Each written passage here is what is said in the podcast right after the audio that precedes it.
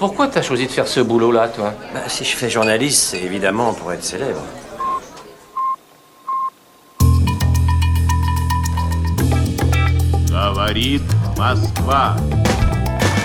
Il fallait que je lise, il fallait que je comprenne. Il n'y a pas d'argent magique. Fuga dal mercato azionario con le borse in profondo rosso. The higher the fewer women there are. Nous ne parlons forcément pas de la même Europe. Time will tell. Russe Europe Express, Jacques Sapir, Clément Olivier. On ne peut pas dire qu'on est pour les libertés individuelles et collectives sans être attentif à la pluralité des médias et au risque que l'hyperconcentration fait courir. Ces mots ne sont ni ceux d'un journaliste syndiqué, ni ceux d'un militant associatif, mais de Gérard Larcher, le président du Sénat. Interrogé le 11 janvier sur France Inter au sujet de la commission d'enquête sénatoriale qui se penche depuis la fin 2021 sur la concentration des médias en France. Questions anciennes s'il en est, mais qui agitent de plus en plus le débat public au rythme des rachats de médias par des géants industriels dont la presse n'est souvent pas le cœur de métier et qui dépendent pour beaucoup de la commande publique. Alors, quelles évolutions récentes ou moins récentes dans la propriété des entreprises qui font le paysage médiatique français, quelles conséquences sur les conditions de travail et d'existence des journalistes, mais aussi évidemment sur la qualité et la diversité de l'information? Quelles problématiques aussi plus spécifiquement en cette période de campagne présidentielle? Et y a-t-il des solutions d'ordre économique et structurel pour recréer un lien de confiance qui a tendance à s'étioler avec une partie des citoyens? Bienvenue à toutes, bienvenue à tous, c'est Russe Europe Express. Vous voyez que dans le, le monde, le secteur des médias, Audition de Vincent Bolloré au Sénat, c'est le deuxième secteur le plus rentable, après le luxe. 19 janvier 2022. Donc il y a beaucoup de gens qui gagnent beaucoup d'argent dans les médias. Et donc notre intérêt n'est pas politique, n'est pas euh, idéologique, c'est un intérêt purement économique. Et quant à Zemmour, pardonnez-moi, mais il, est, il publiait des livres à des centaines de milliers d'exemplaires bien avant qu'il ne revienne sur CNews. Je vous rappelle qu'il est sur le Figaro, je vous rappelle qu'il est sur la 6. Personne ne pensait, personne ne savait qu'il allait être président de la République. Bonjour Jacques Sapir. Bonjour Clément. Et autour euh, de cette table virtuelle, Emmanuel Vire, bonjour. Bonjour. Vous êtes le secrétaire général du SNJ CGT, le syndicat des journalistes de la CGT.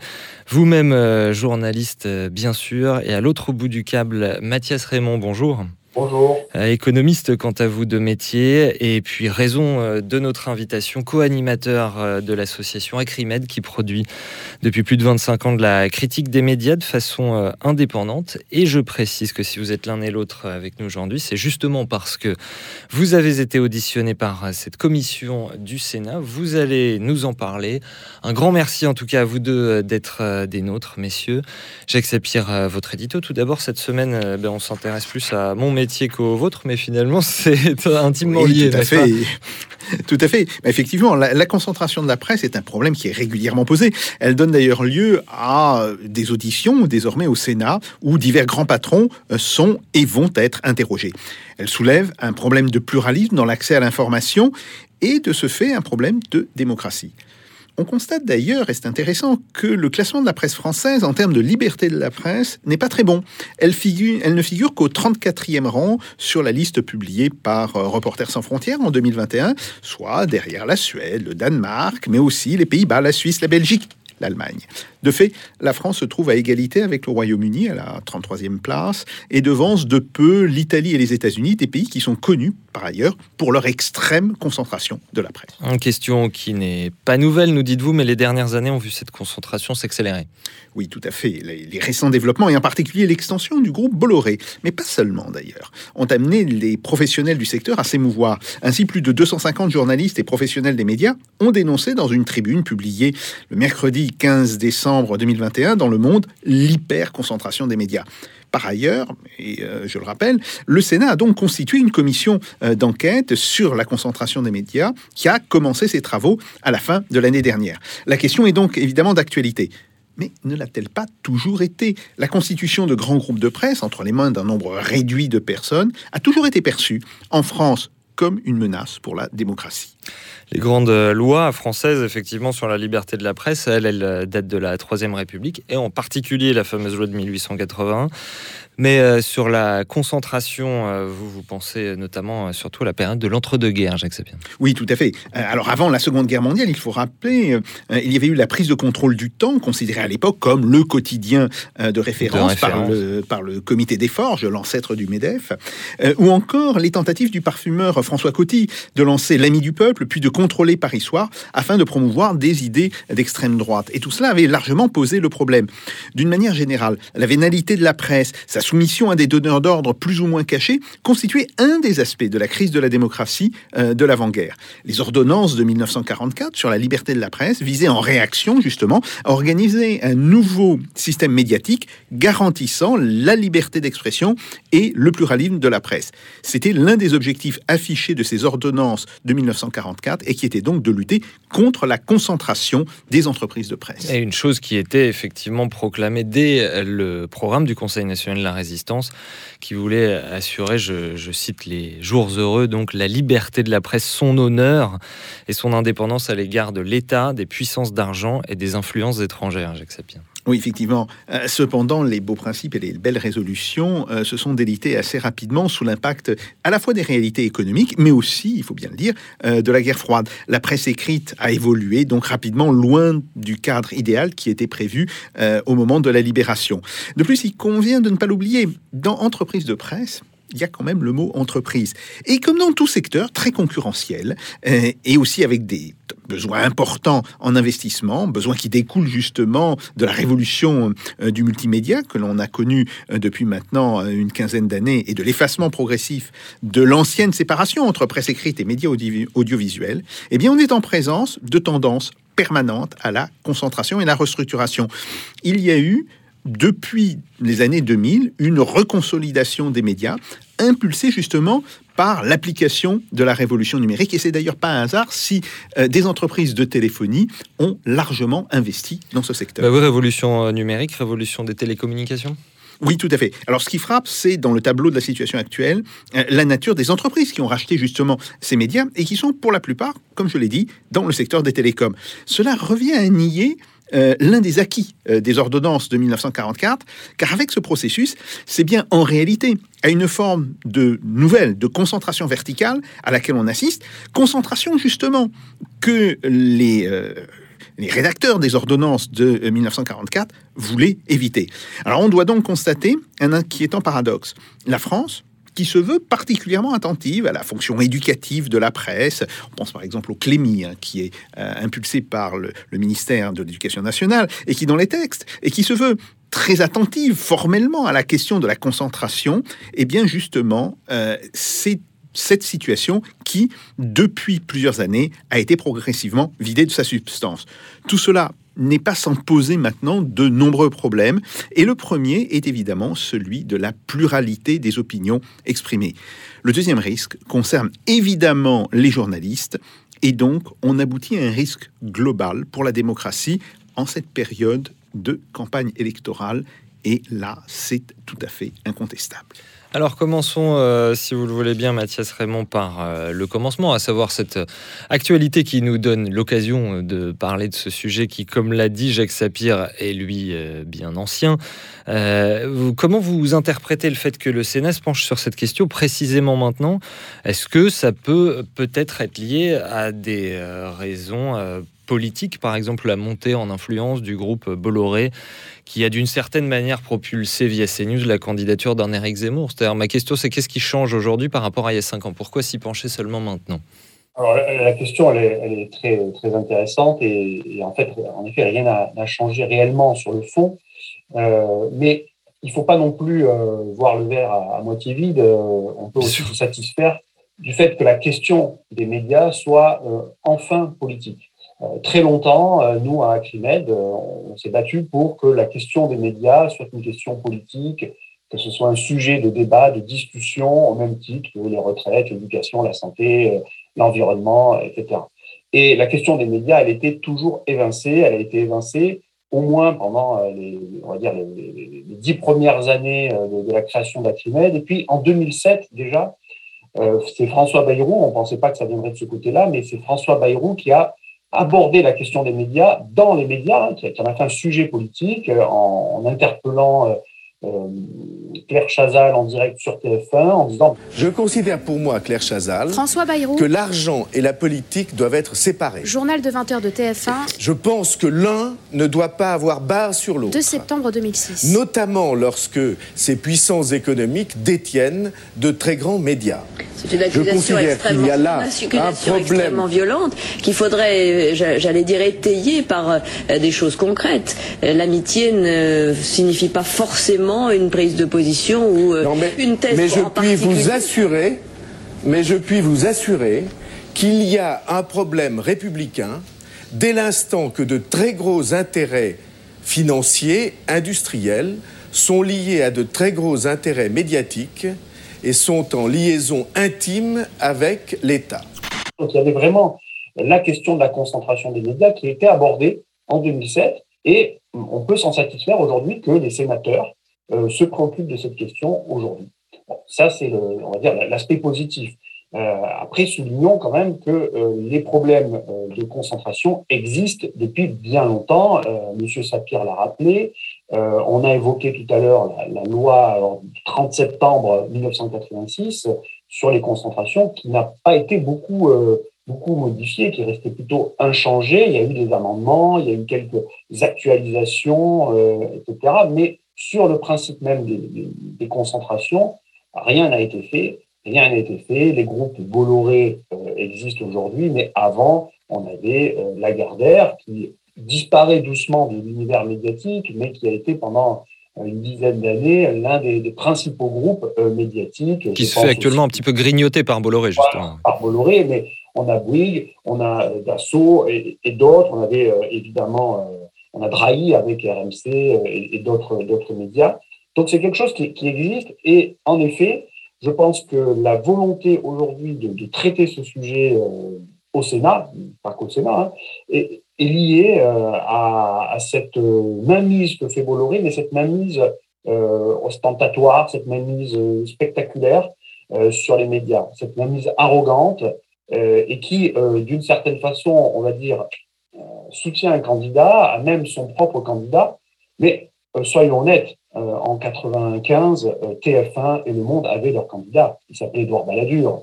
En, en, 2017, de nombreux médias avaient leur candidat et il s'appelait Emmanuel Macron. Même si ce n'était pas de manière très aussi ciblée, aussi visuelle, euh, c'était le cas également. Vous avez effectivement euh, écrit un livre là-dessus, Mathias Raymond, qui s'appelle Au nom de la démocratie, euh, votez bien. C'était coédité par euh, Acrimed et Agone en 2019. Vous trouvez que c'est différent aujourd'hui par rapport à cette campagne précédente?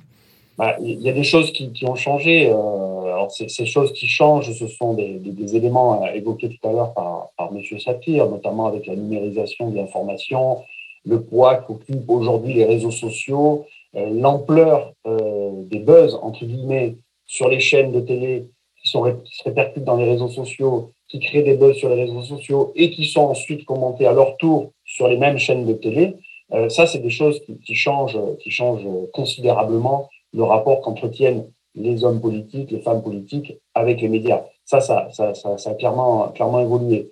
Euh, le, livre reparlait, parlait essentiellement aussi des, des seconds tours, euh, de 2002 et de 2017, où euh, on a vu le Front National arriver au second tour. Et euh, le traitement médiatique de ces périodes-là a également changé. Et on peut se douter que si on se retrouve dans une situation similaire, un candidat non d'extrême droite et un candidat d'extrême droite, il va encore changer cette fois-là. Il y a aussi une, forme de, comment dire, d'acceptation des idées de, l'extrême droite. À une certaine époque, Jean-Marie Le Pen s'est dit euh, lui attaquer de toutes parts dès qu'il a eu ses, propos euh, sur euh, le détail. Rappelez-vous, c'est un détail de l'histoire. Aujourd'hui, de nombreux candidats, surtout un ou deux, ont, des propos à peu près similaires et ne sont pas attaqués par l'ensemble des, médias pour des, propos similaires. Emmanuel Vire, même question, des hum, luttes, des causes que vous portez depuis longtemps, que vous êtes certainement ravi de porter jusqu'au Sénat. Oui, bah, je, vais, je, vais, je suis d'accord avec ce que vient de dire euh, Mathias. Bon, après, nous, ce qu'on a dit à la mission d'enquête sénatoriale, euh, c'est clairement, on n'est pas dupe. On n'est pas dupe de cette mission. Ça fait à peu près 20 ans que le SNJ-CGT a le thème de la concentration comme euh, baseline, on va dire, du syndicat, et ça a toujours été, euh, pour nous, le principal de notre action. Pendant toutes ces années-là, les 20 dernières années, que nous répondait-on? Même les syndicats de journalistes, hein, amis, oui, on sait, la concentration, c'est pas terrible.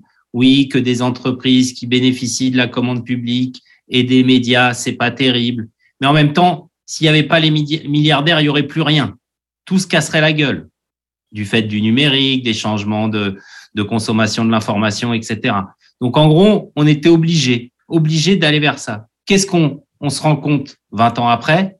Ben, Que même en termes d'emploi, les milliardaires, c'est des cost killers qu'est-ce qu'on voit C'est que le nombre de journalistes a baissé de 20% en 10 ans. Qu'est-ce qu'on voit C'est qu'ils sont de plus en plus précaires, qu'ils ont de moins en moins les moyens de faire leur travail. Donc, on est, on est très content, nous, on est très heureux. Et d'ailleurs, ce qu'il faut dire, c'est qu'il n'y a pas que cette mission d'enquête euh, sénatoriale. Hein. Il y a également euh, le ministère de l'économie et de la culture qui lance une mission d'inspection sur la concentration. On a été euh, auditionné également. Il y a le, CNCDH qui, va sortir un rapport où là aussi on a été auditionné, je pense qu'à Crimed aussi, sur la liberté de la presse et le pluralisme en France. Enfin, on voit bien que euh, cette thématique, et on va pas s'en plaindre évidemment, euh, vient au cœur de l'actualité. Alors pourquoi? Il y a plein de raisons différentes. La brutalité de Monsieur Bolloré en étant, en étant une, évidemment.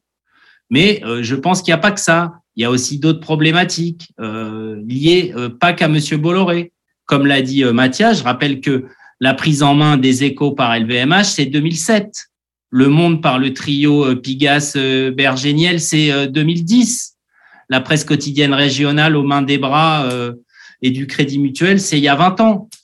Donc, je pense que l'État aussi s'est rendu compte que les aides à la presse, c'était 1,4 milliard par an, donc 400 millions d'aides directes, et ils se rendent bien compte que cet argent va principalement dans la poche des milliardaires.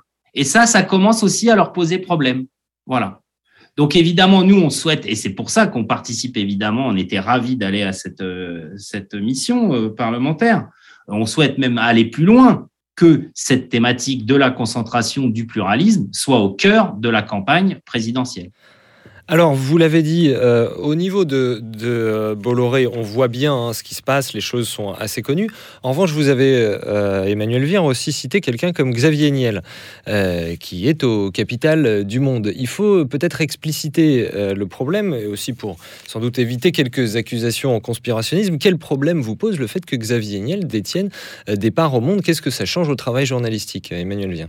Alors, le monde a une histoire. Hein. Vous savez qu'avant l'arrivée du trio, c'était les personnels qui possédaient le monde en majorité. Hein. Donc, euh, ils, ont gardé, on va dire, ce statut. Et la situation du monde est différente d'autres quotidiens. Pourquoi?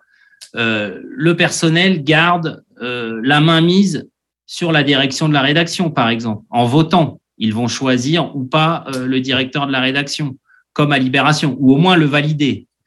Donc, je dirais, en, termes d'interventionnisme, c'est, enfin, Niel est pas, c'est pas, c'est pas ce qui nous, nous choque le plus, surtout dans le cadre d'un quotidien comme Le Monde qui a une histoire très particulière et qui est très compliqué à quand même à remettre totalement en cause.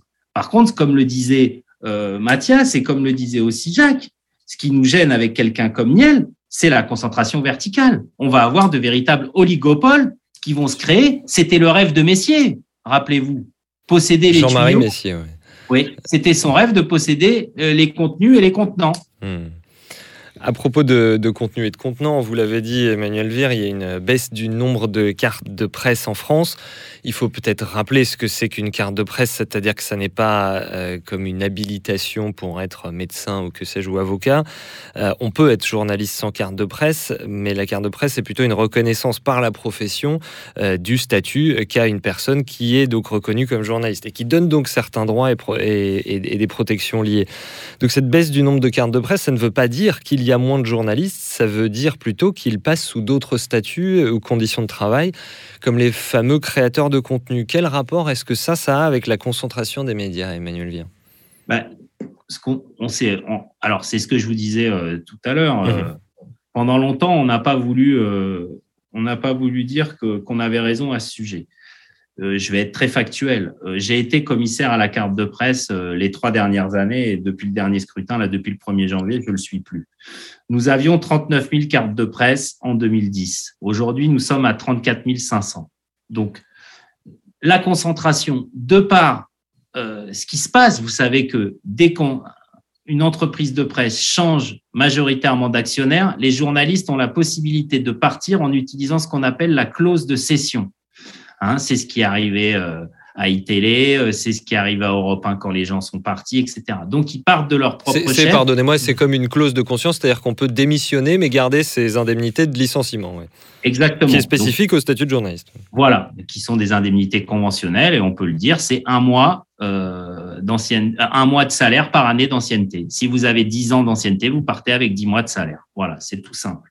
Donc, qu'ont fait ces milliardaires? Ils ont vidé les rédactions et sans remplacer euh, les départs, tout simplement. Quand vous avez 10 journalistes qui partent en clause de session, vous en remplacez 3 et il vous manque 7 postes. Et comment on va euh, absorber cette baisse de, de, force de production? Eh ben, ce, qu'on, ce, que, ce qui est beaucoup euh, aussi, à Crimed aussi l'a beaucoup décrit, c'est des journalistes qui vont devenir des journalistes couteau suisse ou des journalistes Shiva, à qui on va demander de tout faire. Et ce que vous appelez des producteurs de contenu. Euh, c'est-à-dire, euh, soit on va leur demander euh, de ne pas faire leur travail de journaliste en produisant une information vérifiée, hiérarchisée, etc., mais en faisant du bâtonnage de dépêche, du clic. Hein, on va leur dire, eh ben tiens, qu'est-ce que c'est ça? Tu m'as repris cette dépêche-là, mais elle a fait que même pas 5000 clics. Qu'est-ce qui se passe? Vas-y. On demande ça en 15 minutes au journaliste. Ou alors, on va lui demander de faire un vrai travail de journaliste, mais de tout faire en même temps. Donc, il ne peut pas bien faire son travail. C'est-à-dire, quand vous dites à un journaliste, tu pars à cette conférence de presse, tu vas me faire un article pour le, quotidien, tu vas me faire un article pour le web, et tu peux me monter le son que tu as fait de l'interview, et tu me fais ci et tu me fais ça, au bout du bout, le journaliste ne peut pas bien faire. Voilà. Et donc, son travail n'est plus un travail de qualité. Sans parler, évidemment, des interventions qu'il peut y avoir après. Je rappelle que chaque rédaction est très hiérarchisée avec une rédaction en chef et que la chefferie dans les rédactions est très forte. Voilà. Mathias Raymond, euh, sur cette question. Oui, euh, ben, à ce sujet, euh, en fait, on, a vu ce phénomène de, concentration des, propriétaires, mais qu'on a aussi voulu créer de la concurrence, c'est-à-dire ajouter, je pense surtout à la télévision, ajouter des chaînes supplémentaires en se disant, ça c'est le point de vue théorique, hein, en se disant la concurrence va stimuler euh, la différence, va développer le pluralisme, etc. Or, la multiplication de, ces chaînes-là à l'infini a surtout, et, Emmanuel vient de le dire, homogénéisé une forme d'information, une homogénéisé des contenus, parce qu'elle s'est faite euh, au moindre coût. Euh, c'est-à-dire qu'on a réduit les budgets publics, alors environ 60 millions d'euros par an pour France Télévisions en moins chaque fois, euh, on a réduit la qualité de l'information euh, dans, la plupart des domaines parce que les journalistes n'ont plus les moyens d'aller enquêter, faire des reportages, on a moins de, d'envoyés spéciaux, on a moins de, reporters à l'étranger, etc., de correspondants à l'étranger. Et tout ça, ça a été remplacé par des éditorialistes interchangeables que l'on voit sur des, sur des plateaux de télé qui, qui commentent euh, euh, l'actualité. Euh, et, c'est ça, à mon avis, le vrai problème, c'est cette similitude de l'information, cette similitude des émissions, cette similitude des contenus, alors qu'on a multiplié les, les, les, supports. On a multiplié les sites web, on a multiplié les émissions de télé, les chaînes de télé, et donc, on a vraiment euh, une, réduction de la qualité euh, liée à ça. Et on est dans ce que vous dites au cœur du métier, en fait, parce qu'on se rend compte que ces plateaux euh, de chroniqueurs, comme vous le, décrivez, eh bien, ça sert tout simplement à remplir. C'est pas du tout évident de remplir 24 heures d'antenne, Mathias Raymond. Oui, et puis c'est peu coûteux. C'est peu coûteux en termes de, de, prix. Bon, ben voilà, on a un plateau de télé, c'est le même, et puis on fait tourner les, les, journalistes, les, émissions, les, chroniqueurs sur ces plateaux de télé. Et surtout, on arrive à créer des sujets euh, avec ces émissions-là. On va commenter le commentaire de l'émission d'avant. Euh, je prends juste un, petit exemple. C'est-à-dire c'est autoréférentiel, c'est ça? On, crée une polémique et après on commente la polémique qu'on a soi-même créée. exactement. on a Pascal Pro qui, sur son émission dans CNews, l'heure des pros, fait une émission sur l'environnement. Où il se moque de son invité sur le climat. Il est là C'est news. Le réchauffement climatique. L'heure des pros. Attention, sujet sensible. 6 mai 2019. On ne rigole pas avec le réchauffement climatique. Merci d'être avec nous. Le réchauffement climatique, hein, faut pas blaguer Ah, avec ça. faut- faut- Michel Chevalet va nous en parler, moi. Moins 3 degrés ce matin dans les Eh îles. ouais. Je peux vous raconter des choses. Ah non, j'ai. ah passionnantes. bah, bon. Par exemple, ce qui se passe euh, cet après-midi Oui, mais on sait. Alors, alors. C'est quand même. là, Il y a une conférence de presse avec 150 Je suis experts d'accord avec vous, mais bah, ça vous ennuie pas que ce soit moi qui décide. Ah si, si, allez-y. Non, mais comme vous avez Non. perdu vos papiers. Hein, franchement, parce qu'a priori, c'est plus ça l'émission. Autrement, Ah, d'accord, non, mais je- je ah oui, vous pas. arrivez, vous prenez le pouvoir. Vous avez Eh, déjà entendu Je parle. En fait, Monsieur a vous avez une tête qui, dé- qui- vous êtes entré dans le, vous avez réussi à entrer sur notre Eh, studio. Mais en fait, ça vous. En fait, ça vous avez une tête qui ne rentre pas dans. Vous avez une, tête qui n'entre pas dans les studios aussi. hystérique. Un peu d'humilité. Ça fait un, buzz sur Internet et il va être invité sur une autre émission du même groupe, sur C8, euh, l'émission de Cyril Hanouna, TPMP, où euh, il va euh, se défendre et commenter les commentaires qu'il y a eu à propos de son émission de la veille ou de l'avant-veille sur CNews. Donc là, on est vraiment dans des, émissions peu coûteuses, mais qui occupent l'espace et qui remplissent, remplissent les caisses en termes de, recettes publicitaires pour ces, pour ces médias. Alors moi j'ai un chroniqueur en face de moi que je suis ravi de retrouver chaque semaine et qui, qui ne commente pas n'importe quoi. Euh, c'est Jacques Sapir. On l'a dit, il y a une accélération du, du temps médiatique et une logique euh, que nous décrivaient Emmanuel Vire et Mathias Raymond qu'on pourrait décrire comme inflationniste en fait des, des contenus. Est-ce que le pluralisme, Jacques Sapir, c'est la concurrence? Alors, euh, je crois qu'il faut peut-être aborder ça de- sous un autre angle. Euh, Aujourd'hui, on a, et ça a été très bien dit euh, là, euh, on a de moins en moins de journalistes spécialisés. Or, la spécialisation des journalistes était une garantie de qualité tout à fait évidente. Vous prenez aujourd'hui un journaliste économique. Bon, je, je pourrais en, en- en citer de nombreux. Bon, je ne veux, je ne veux gêner, gêner personne. Mais on voit très bien que ces journalistes ne sont tout simplement pas au niveau de ce qu'était le journalisme économique dans les années 70 et dans les années euh, 1980. Pourquoi? Eh bien tout simplement parce que ces gens euh, sont obligés, alors même quand ils sont, eux, euh, pour la part spécialisés, ils sont obligés de travailler sans équipe ou avec des équipes extrêmement euh, réduites, et on leur demande de faire effectivement euh, feu de tout bois et euh, d'être un petit peu compétents sur l'ensemble des domaines. Donc, ce problème de la déspécialisation des journalistes est un problème important. D'où vient-il? Et là, je crois qu'il faut effectivement réfléchir à la transformation globale qu'a impliqué le multimédia. Avec le multimédia, normalement, ce qui aurait dû euh, apparaître, c'est l'importance du, con- enfin, du contenu, puisque le contenant, disons le média, pouvait être très différent. L'importance aurait dû être... Déformatage, quoi. Voilà, ça aurait été au contraire euh, de mettre l'accent sur la qualité alors de choses qui pouvaient être euh, soit du papier euh, dans la presse écrite, euh, soit le même papier mais alors transformé en émission audio ou télévisuelle, les dimensions aussi avec Internet. Bref, bon. En réalité, euh, ce euh, à quoi on assiste, c'est qu'avec le multimédia, on a une uniformisation très très très grande euh, des contenus et de ce fait, on perd en qualité du contenu et on perd même, je veux le dire, en intérêt du contenu. Ce qui est très frappant, moi aussi je fais comme tout le monde, je, regarde les fameuses chaînes d'information continue et je suis très frappé que l'on traite des mêmes sujets. Alors, bien sûr, ça peut s'imposer quand il y a un sujet d'actualité évident, mais fondamentalement, ce n'est pas logique. On devrait avoir une pluralité de sujets. Non, on traite des mêmes sujets. Ce sont très souvent les mêmes que l'on voit qui, euh, dans un système de, de chaises musicales, qui passent d'une chaîne à l'autre et qui vont se retrouver à soit dire la même chose, soit à commenter ce qu'ils ont dit sur une autre chaîne. Et donc là, il y a une espèce de, perte euh, générale euh, de contenu, ce qui me fait, euh, d'une certaine manière, penser à la chose suivante, c'est que à travers le multimédia et à travers justement ces énormes processus de concentration, on aboutit à de l'émission pour l'émission et non pas à de l'émission de contenu.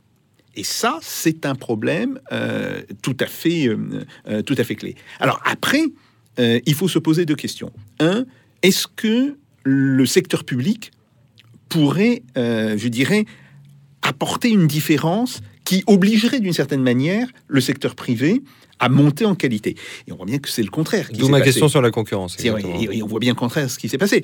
Euh, vous savez, aux aux États-Unis, il y a une chaîne publique, PBS, euh, Public Broadcasting System, qui, elle, fait de la très grande qualité, mais qui est tout à fait confidentielle. Euh, alors, euh, les émissions de PBS en particulier, il y avait une émission très célèbre euh, sur la guerre de sécession. Elle continue de faire référence pratiquement euh, 25 ans après. Moi, j'avais eu la chance, j'étais aux États-Unis au moment où, où ça avait été diffusé. J'avais pu suivre ça en direct. J'avais été tout à fait frappé par la qualité du contenu. Mais de fait, euh, ça reste une espèce d'enclave et ça ne diffuse pas. Donc ça, c'est un premier problème. Deuxième problème, ça vient aussi de la formation des journalistes. Et euh, pour avoir donné des cours dans différentes écoles, euh, pour avoir approché des jeunes journalistes, je suis assez effaré par la baisse de formation, mais qui se comprend très bien. Un journaliste peu formé est un journaliste interchangeable que l'on peut payer avec des élastiques, si vous voulez. Voilà.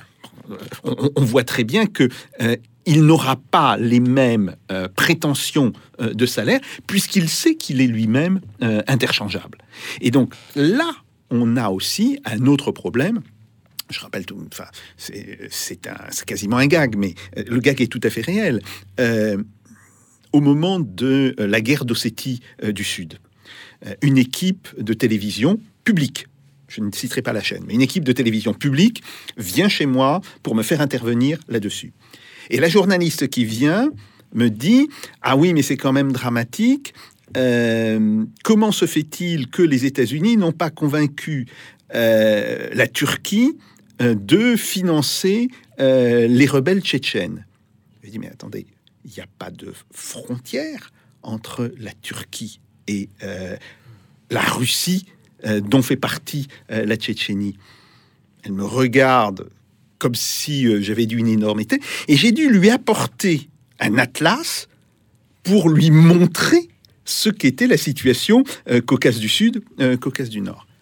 Bref, ça veut donc dire que l'on a des gens qui, parce que c'est la logique du système, doivent être capables de faire tout, et comme ils font tout, ils font un peu n'importe quoi. Alors, Emmanuel Vire, si vous voulez défendre notre brave profession, c'est le moment. Non, non, non, non, non, je pense que Jacques revient sur un truc très important, c'est la formation des journalistes. Et Mm. euh, je sais que Acrimed et, et Mathias sont aussi euh, là-dessus. euh. La profession de journaliste a toujours été historiquement ouverte, c'est-à-dire qu'on a toujours eu une minorité de journalistes qui passaient par les fameuses écoles reconnues. hein. C'était ça. euh, Moi, par exemple, j'ai pas fait d'école de journaliste. Moi, je suis géographe. Et c'est peut-être aussi ça la richesse de, de l'apport que pouvaient avoir les journalistes quand ils avaient le temps de travailler, quand peut-être il y avait plus de journalistes qui venaient de milieux différents. Je parle pas social, hein, parce que ça aussi c'est un autre problème. Et je sais que Crimed, euh, je laisserai euh, Mathias en parler. Mais les journalistes, enfin les encartés, on va dire, les cartes de presse d'aujourd'hui, ne sont pas du tout à l'image de la société. Donc ça aussi c'est un problème il y a à la fois des journalistes qui ne représentent, qui ne sont pas représentatifs de la population française, plus une formation formatée. Et là, je le dis clairement, la formation qui est fournie dans les 14 écoles de euh, journalistes reconnus par la profession, hein, c'est nous-mêmes qui reconnaissons ces écoles. Je parle du CFJ, du CELSA, etc., etc. Euh, la formation technique, elle est très bonne. J'ai pas de souci. On peut même, ils apprennent à faire tout, ce qu'on disait avant. Donc, euh, c'est pas la, le, fond de la formation technique qui me gêne. C'est on leur apprend pas, on leur apprend pas à, à ce que c'est d'être un journaliste aujourd'hui et quelle est la place du journaliste dans la société? Et comment. Enfin, et ça, personne ne l'évoque. La question de la concentration, elle n'est pas évoquée dans les écoles. hein. Comment, que- que- qu'est-ce qu'on fait dans une dans une rédaction quand on est face à des actionnaires comme ça? Qu'est-ce qu'on fait? La question des, des représentants des journalistes n'est pas évoquée. Enfin, aucun contre-pouvoir, en gros, n'est évoqué dans ces écoles. moi, ce qui m'a surpris d'emblée, François Ruffin, c'est l'absence de bibliothèque. Profession journaliste, un film de Julien Després. Parce qu'on était dans, dans la meilleure école de journalisme de France, sinon d'Europe, on nous disait, et il n'y avait pas de bibliothèque. Il y avait un petit local dans lequel il y avait un truc avec euh, l'annuaire du Sénat, euh, euh, deux dictionnaires, ça y avait quoi. Mais le pire, c'est pas ça. Le pire, c'est qu'au fond, l'absence de bibliothèque n'était pas un problème. Alors le centre de formation des journalistes, à l'époque où j'y étais, avait un conseil d'administration et dans lequel il y avait tous les grands médias, je ne peux pas les citer, mais enfin il devait y avoir TF1, France 2, Le Parisien. L'objectif du CFJ, de l'ESJ, des écoles de journalisme, c'est de placer leurs étudiants dans des entreprises de presse. Et donc à partir de ce moment-là, il faut euh, conformer au maximum les étudiants aux desiderata des entreprises de presse. Et comment vous expliquez le fait qu'il y ait de plus en plus justement, enfin de moins en moins de diversité euh, chez les journalistes, Emmanuel Bière Est-ce que c'est lié au fait que ça, c'est ce qui intéresse euh, un patron de presse, c'est d'avoir quelqu'un qui arrive et qui sait déjà tout faire? Euh, bah, Il y a les deux. Je pense qu'il y a un problème de recrutement hein, dans les écoles, euh, de recrutement social, où c'est que des enfants de CSP+. Et on a peut-être 10 à 15% de fils d'ouvriers ou d'employés. Donc, il y a un problème de recrutement et c'est peut-être aussi à la profession de faire plus pour que les écoles soient plus ouvertes à des publics euh, différents. Hein. Euh, après, d'ailleurs, ce qu'on remarque là-dessus, euh, c'est souvent dans les médias indépendants euh, des, des, puissances financières qu'on va avoir des journalistes différents. Euh, je sais, les confrères, les consoeurs de Mediapart, du Diplo, de Politis. Ah, y Là, compris Edoui Plenel lui-même, hein, il n'a pas fait d'études de journalisme. Oui, bien sûr, mais même, je dis socialement, mmh. ou, ou, des journalistes oh, même ouais. d'origine africaine, maghrébine, etc. Euh, à part, euh, hein, on sait ce qui s'est passé, on a mis Harry Roselmack à la télé une fois, on a mis un noir, deux noirs, un arabe, deux arabes, mais ça ne change pas fondamentalement euh, le déséquilibre qu'il y a entre une profession qui n'est pas à l'image de la population. Mathias Raymond, oui. Oui, donc je, moi je voulais compléter euh, sur ce qui vient d'être euh, dit euh, à propos de la formation des journalistes. En, en effet, il y a, il y a le, le, problème de la formation des journalistes, mais il y a aussi les préoccupations des journalistes, et ces préoccupations découlent de leur univers social, de leur, leur Bourdieu parlait d'habitus, etc. C'est-à-dire de, de, cette, de, ces points communs qu'ils ont les uns avec les, autres, et c'est vrai que quand on, regarde une cartographie de, ce qui se passe à la télévision, de ce qui se passe dans les médias, on, se rend compte que les personnes les plus visibles, ben, ce sont les CSP+. À la télévision, on avait fait une, étude, on avait, on, on, avait remarqué que 79% des personnes que l'on voit dans les émissions de divertissement, d'information, de fiction, eh bien, ce sont des personnes issues des CSP+, alors que dans la population euh, réelle, elles sont euh, bien évidemment euh, beaucoup moins, beaucoup moins nombreuses, donc euh, l'ordre de 12%. Donc c'est quelque chose d'assez flagrant. Pendant la pandémie, on a invité des dizaines de, de médecins dans toutes les émissions de télé, dans toutes les matinales des grandes radios. Combien d'infirmières, combien d'aides-soignants ont été invités? Presque pas, voire jamais. Les matinales des, des grandes radios, on a compté avec les jamais. Jamais il y a eu des invités de, issus des catégories plus populaire, on va dire. Et, tout ça, ça, me fait penser à, à cette euh, citation d'Alain Cardo, que je, vais vous, citer, euh, qui montre qu'en réalité, il n'y a pas de complot, il n'y a pas d'organisation derrière pour dire, ben oui, il faut inviter les riches hein, parce qu'on est des riches. Non, pas du tout. Euh, je cite Alain, Alain Cardo, il n'est pas nécessaire que les horloges conspirent pour donner pratiquement la même heure en même temps. Il suffit qu'au départ, elles aient été mises à l'heure est dotée du même type de mouvement, de sorte qu'en suivant son propre mouvement, chacune d'elles s'accordera, grosso modo, avec toutes les autres. La similitude du mécanisme exclut toute machination.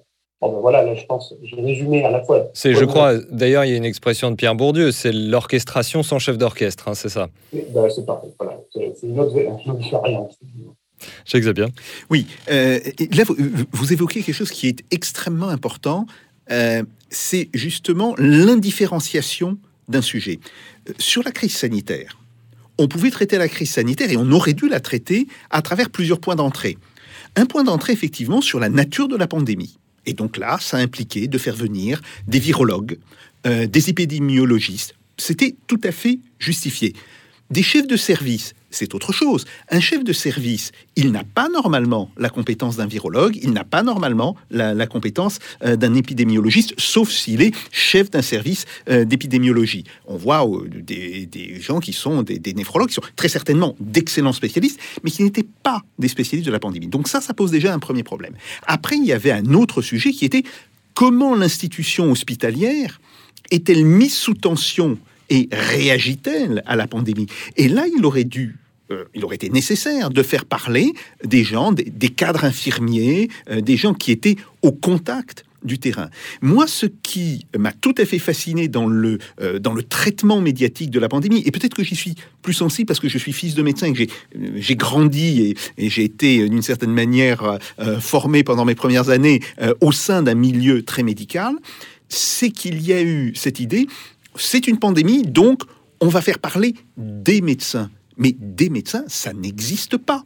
Il y a des spécialités en médecine. C'est comme si on demandait à des économistes de traiter de l'ensemble des problèmes, alors que non, il y a des spécialistes des questions monétaires, il y a des spécialistes des questions de commerce international, il y a des spécialistes de, microéconomie, bon, etc. Donc, ça, ça me semble assez typique de cette espèce de, euh, pensée qui consiste à dire, bon, euh, on a un problème, on va le traiter généralement, et puis après, comme on a des habitués des plateaux, on va leur poser des questions, même si elles tombent en dehors de leur spécialité. Et ça, je pense que c'est effectivement un véritable problème. Pourquoi ça se passe aussi comme ça? Il y a un phénomène mimétique, me semble-t-il, entre euh, ces grandes chaînes. À partir du moment où une grande chaîne euh, commence à aborder un sujet dans, euh, sous cet angle-là, soit les autres décident de faire le scandale et de présenter une opposition qui est radicalement différente de la position qui a été présentée. Mais faire un scandale, c'est prendre un risque, ou alors on s'aligne et on va faire ce que l'autre fait. Et là encore, on retombe sur, sur cette idée que, en fait, nous avons une grande concurrence techniquement, au sens où il y a plusieurs acteurs, mais on n'a pas de concurrence au niveau du contenu. Et que cette concurrence hein, qui est un petit peu formelle aboutit en réalité à l'uniformisation des contenus.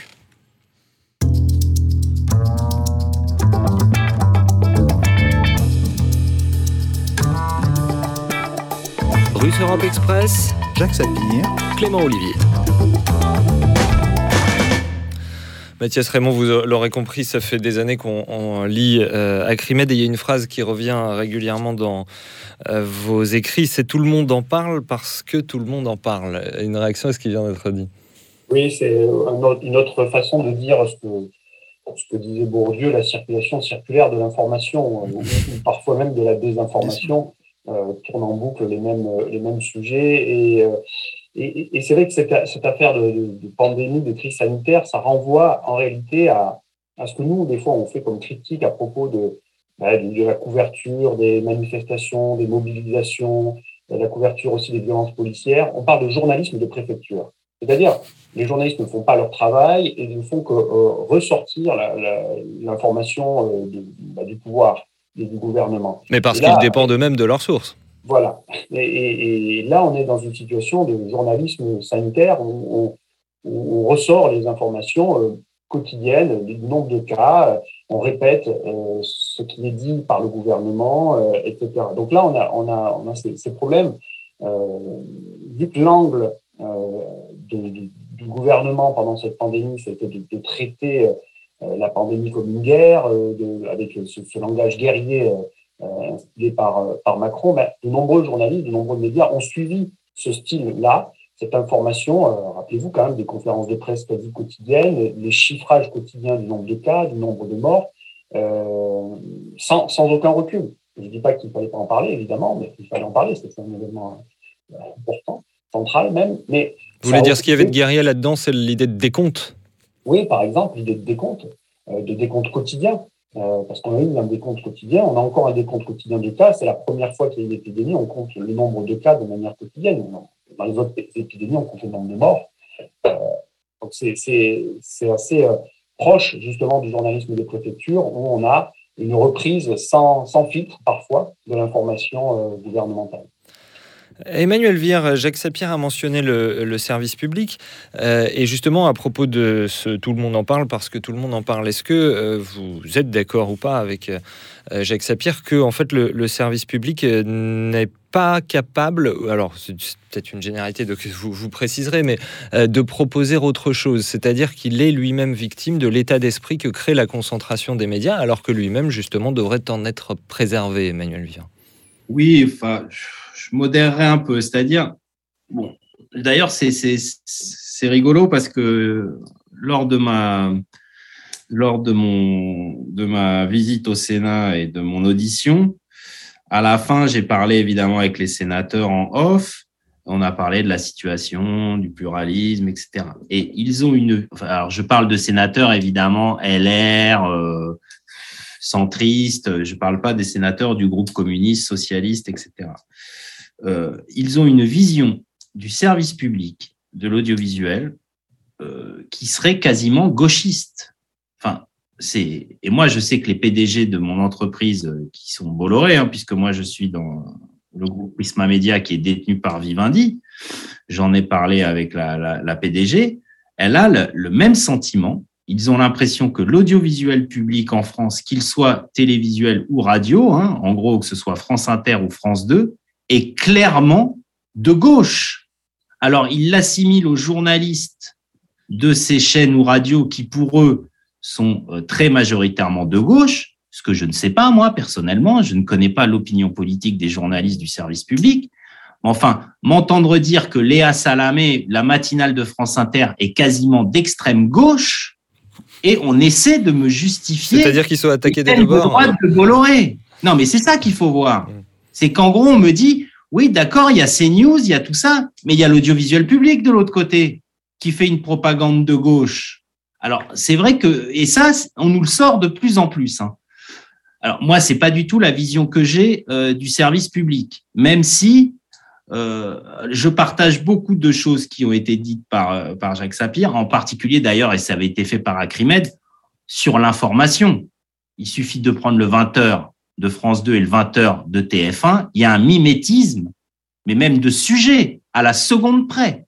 Donc là, je, je le rejoins. Après, je pense qu'il y a quand même encore une spécificité du service public mmh. euh, que nous, évidemment, on, on tente de conserver, euh, qui malheureusement disparaît petit à petit parce que les journalistes du service public sont aussi de plus en plus contraints, il faut le dire. Hein. Et quand je parle des journalistes du service public, je pense par exemple à France Télévisions, c'est 3000 journalistes sur 9000 salariés, dont, dont 2000 en région. Enfin, faut voir. Il faut voir comment est en train d'être saccagée l'information locale de France Télévisions, où on ne veut plus d'information locale, qui est pourtant fondamentale. Et je ne parle pas des chiens écrasés. Hein. Je parle d'une vraie information locale délivrée aux citoyens. Donc, pour nous, évidemment, l'audiovisuel public est sur une pente déclinante en termes de, liberté, de moyens, etc. Et il est temps que ça, s'arrête. Mais on ne peut quand même pas comparer complètement euh, l'audiovisuel public des chaînes privées. D'ailleurs, il suffit de voir les actions du CSA. Euh, il y a très très peu de plaintes quand même contre l'audiovisuel public. Hein. Est-ce que euh, face à, tout ceci, Mathias Raymond, euh, euh, il serait temps de faire ce qu'on a appelé euh, aux États-Unis à la fin du 19e siècle de, de, des grandes lois antitrust? Comment sont définis les seuils de concentration aujourd'hui et pourquoi, selon vous, est-ce qu'ils sont insuffisants, Mathias Raymond? Tout à l'heure, Jacques Sapir l'a dit, il y, a, différents phénomènes de concentration et ces phénomènes de concentration ont changé on parlait avant de, de concentration horizontale euh, et on essayait de faire en sorte qu'un même média ne possède pas, un même propriétaire, pardon, ne possède pas des médias euh, analogues. Bon, on sait que c'est pas le cas. Par exemple, aujourd'hui, Bouygues possède TF1, TMC, LCI, TFX, TF1 série, donc cinq chaînes de télévision. Euh, il y a des concentrations transversales où le même média, le même propriétaire, décidément, possède des médias différents dans, dans des secteurs différents, donc euh, radio, télé, presse écrite. Et puis, on a les concentrations verticales qui aujourd'hui euh, posent vraiment problème, qui sont des, des, des, concentrations qui se font en amont ou en aval de l'activité principale du propriétaire. Donc là, on pense évidemment à, Bouygues, hein, la téléphonie Bouygues qui, possède TF1, euh, à Drahi qui possède donc SFR, mais aussi Libération, etc. Donc ça, euh, les lois dont on a parlé au début, les lois de 86, elles sont complètement à jeter à la poubelle et, à refaire, à revoir. Euh, c'est pas normal qu'on ait ces situations de, de concentration euh, là.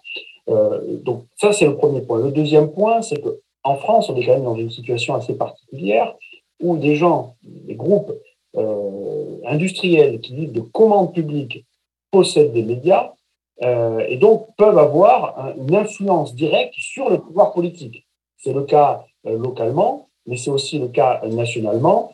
Il y a eu de nombreuses interpellations qui ont été faites à, ce sujet. Évidemment, c'est resté, resté fermé. Est-ce que c'est normal qu'un qu constructeur d'armes, qu'un qu marchand d'armes, qu'un gestionnaire d'autoroute, qu'un distributeur d'eau, un, bâtisseur de, du BTP possède des médias et vive des commandes publiques de l'État en même temps Il y a une promiscuité euh, très embarrassante entre économie, politique, médias. C'est pas le cas en Allemagne, c'est pas le cas en Grande-Bretagne. Hein. Euh, on a toujours l'habitude de, de, comparer euh, avec, avec, ces deux pays. Bah oui, Là, justement, en, en, quoi c'est différent, Mathias Raymond? C'est-à-dire qu'il y a des grands groupes, mais ce sont des grands groupes de presse, c'est-à-dire que c'est un métier distinct. C'est des grands groupes, on va dire, médiatiques, Médiatique, oui. voire culturels, mmh. euh, donc d'infotainment parfois, mais qui n'ont pas ces activités dans, dans, dans l'industrie française, dans l'économie française. Et, et là, c'est un vrai problème. Un constructeur d'autoroute, un gestionnaire d'autoroute possède aussi les médias, ça va avoir une influence sur le politique. Sur le politique, il va lui attribuer euh, la commande publique. Il va lui dire oui, oui, mais je t'accorde cette commande publique, mais je sais aussi que tu possèdes tel et tel média. Ça, pose des, problèmes évidents que l'on a connus hein, en 95 pendant la, campagne présidentielle avec l'attribution du, du, Stade de France au groupe Bouygues alors que c'est Balladur qui a décidé de c'était donc Bouygues, et on se rappelle que donc TF1 euh, avait fait plutôt campagne pour, pour Bouygues. Donc ça, c'est un vrai problème. Il y en a d'autres euh, sur lesquels je, je, peux revenir euh, par ailleurs, hein, et, et, des propositions que l'on peut. Eh ben, je vous en prie, oui, oui bien sûr. Ben, nous, tout à l'heure, Jacques Sapir en parlait, revenir aux ordonnances de 44, à l'esprit plus exactement des ordonnances de 44 du Conseil national de la résistance, serait quand même une bonne chose, faire en sorte qu'il y ait des des règles sur le nombre de médias qu'une personne peut posséder, euh, des presses qu'une personne peut posséder. C'est pas gênant d'avoir un média avec son site internet, évidemment, euh, mais il faut essayer de, de revenir à cet esprit-là, voir comment on peut euh, reconstruire des, euh, des, des, entreprises de presse. Il y a un levier, d'ailleurs, qui serait intéressant, consisterait à intégrer dans les médias dominants d'autres modèles de gestion de ces médias. Moi, je pense souvent à l'attribution des canaux de la TNT. Euh, Est-ce que autour de cette table, dans cette émission, on serait capable de voir les différences entre NT1, W9, TMC, Énergie TV On n'est pas capable de faire. Personne, je suis sûr, au CSA n'est capable de faire les différences entre ces chaînes-là. Et pourquoi, quand on a attribué euh, des canaux à, à, ces chaînes, on n'en a pas attribué, par exemple, à l'équipe de Zalia TV Zalia TV, c'est une chaîne associative qui proposait des sujets euh, de proximité, euh, etc. Et c'était un, autre modèle économique. Et avec un autre modèle économique, on fait rentrer une autre façon de faire de l'information, une autre façon d'avoir des, contenus différents. Et donc, on n'a pas, on multiplie pas, on copie pas euh, à l'identique les, les médias dominants, les médias existants. Et enfin, et après on va dire d'autres choses, mais enfin, ça me semble important, on en parle de, depuis tout à l'heure, c'est redonner euh, du pouvoir et du moyen, des moyens au service public. Euh, on parlait de l'Allemagne, on parlait de la Grande-Bretagne. Les premières chaînes en termes d'audience, ce sont les chaînes publiques, la BBC euh, en Grande-Bretagne par exemple. Et donc là, je pense que la question de TF1 se pose. En 2023, je crois, la concession de TF1 arrive à expiration. Ben, un geste politique, un acte politique, ça serait de remettre au bout du jour euh, bien l'appel d'offres euh, de, de, de, TF1, du canal numéro 1. Ce canal numéro 1, il n'est pas destiné à être à vie à, à Bouygues. Emmanuel Vien Ouais. Sur cette question, je partage évidemment, mais on en est loin puisque, je, comme vous le savez, et tu le sais, Mathias, TF1 risque de récupérer M6 qui vont racheter au groupe allemand Bertelsmann. Voilà, il faut rappeler qu'il y a un projet de, de fusion entre TF1 et M6 et, et M6 détenant lui-même RTL. Voilà. Bon, alors, l'autorité de la concurrence doit donner son avis, mais non, juste pareil pour nous. Euh, évidemment, on est totalement en phase avec les propositions d'Acrimed. D'ailleurs, on va pas se le cacher, mais on travaille euh, avec Acrimed euh, depuis très longtemps. Donc, d'avoir les mêmes propositions, donc je, je, je, je, le, je le redis pas, mais évidemment, revenir à l'esprit des ordonnances de 44, comme l'a très bien dit Mathias. Un point qu'il n'a pas évoqué pour nous est fondamental, c'est évidemment revenir sur les aides à la presse. Euh, le soutien aux médias dans ce pays, c'est à peu près 6 milliards d'euros par an entre l'audiovisuel public, l'AFP et les aides à la presse, qu'elles soient indirectes ou directes. Hein. Aide à la presse, c'est entre 1,5 milliard, 1,8 milliard entre les directs et les indirects. Il faut absolument renforcer le service public, l'audiovisuel public, comme l'a dit Mathias, alors que je vous rappelle, chaque année, c'est à peu près, oui, entre 60 et 100 millions de budget en moins et des dizaines de personnels en moins. Et puis évidemment, conditionner l'ensemble des aides à la presse à un certain nombre de respects, respect du code du travail, respect de la convention collective, pour que les journalistes soient employés comme il se doit, en salariés, pas en auto-entrepreneurs, etc. Et ça, c'est très important pour la qualité de l'information, comme on le disait euh, précédemment. Et enfin, dernier point qui, pour nous, euh, est un peu le, le, deuxième volet, notre deuxième jambe, parce qu'on sait très bien que cette lutte contre les milliardaires qui possèdent la presse, on risque de pas la gagner en, en, deux, trois jours et ça risque de prendre un peu de temps. Il y a un deuxième volet sur lequel aussi on peut agir très vite, c'est l'indépendance des journalistes dans les rédactions face à cet actionnaire.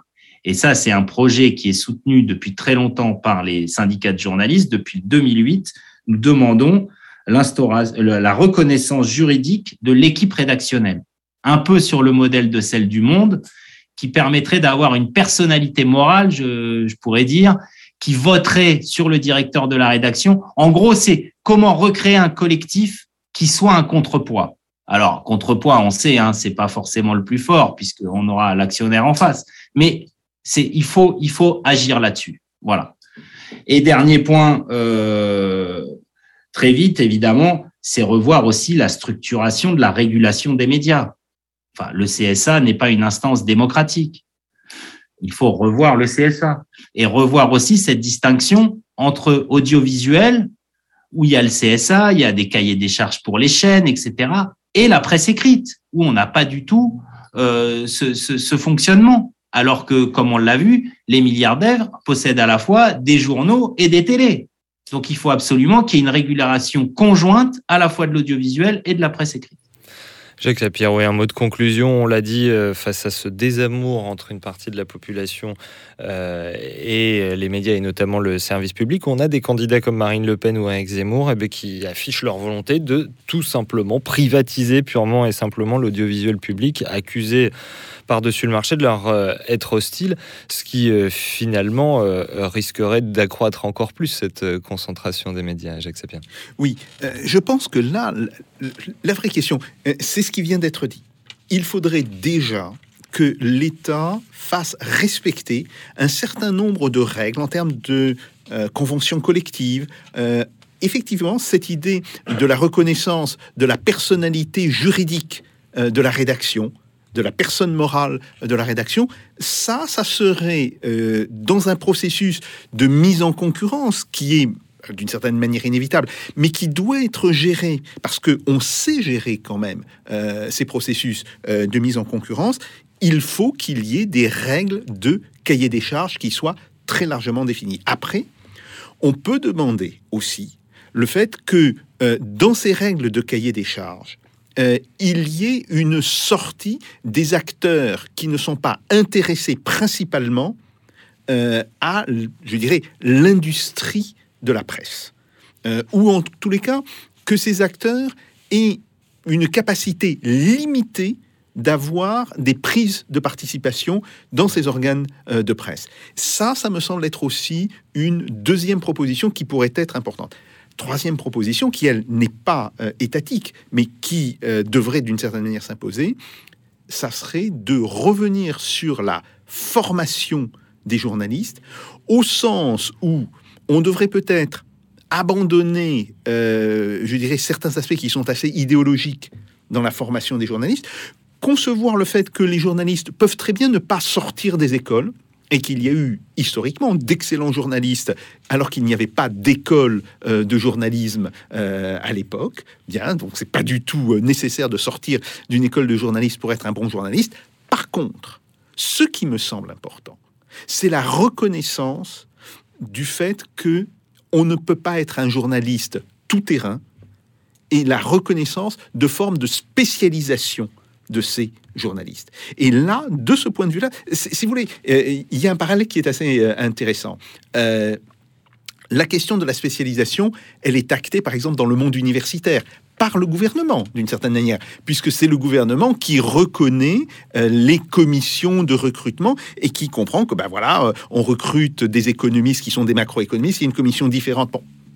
Et il n'y a pas cette idée de spécialisation euh, dans les journalistes. Alors, qu'il y ait une activité journaliste globale, oui, mais il faudrait reconnaître cette notion de spécialisation pour les journalistes, et c'est peut-être à travers la respécialisation euh, d'un certain nombre de jeunes journalistes que l'on pourrait avoir une remontée en qualité euh, qui serait à ce moment-là cohérente avec ces règles dans euh, les attributions, disons, des secteurs en concurrence, avec ces règles en fait de gestion de la concurrence. Emmanuel Vire et Mathias Raymond, merci encore euh, à vous deux pour aller plus loin. On peut donc euh, euh, retrouver en intégralité bien vos auditions respectives par la commission d'enquête du Sénat. C'est sur le site du Sénat. Et puis on vous retrouve Mathias Raymond sur le site d'Acrimed, Emmanuel Vire avec votre syndicat, le SNJ-CGT. Merci bien sûr aussi à vous, cher Jacques Sapir, ainsi qu'à vous qui faites encore confiance à cette modeste émission fabriquée cette semaine encore avec la complicité de Jeanne D'Amato et Pipo Picci à la technique, aussi de véritables Shiva couteau suisse audiovisuel. Et on se retrouve, si vous le voulez bien, au prochain épisode de Russe Express avec Jacques Sapir. D'ici là, faites pas vos Jacques. Salutations.